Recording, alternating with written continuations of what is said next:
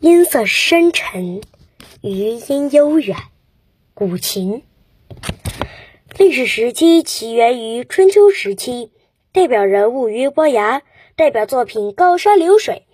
表演类型：古琴弹奏。你知道高山流水的故事吗？在湖北省武汉市阳曲龟山西面的月湖东畔，有一个别具特色的小景点。它叫做古琴台。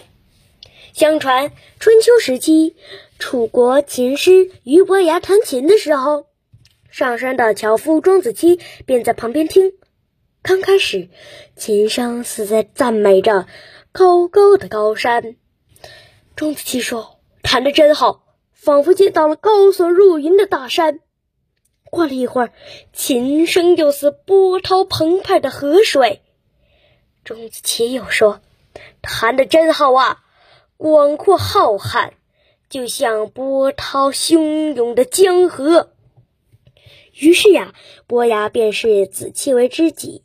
几年之后，伯牙又路过龟山，得知子期已经因病故死去了，悲痛欲绝，便在钟子期的墓前弹奏了一曲《高山流水》。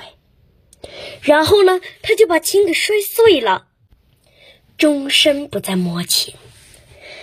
古琴台就是为了纪念这个高山流水觅知音的故事而建的，知音也成为了后来朋友之间真诚友谊的代名词。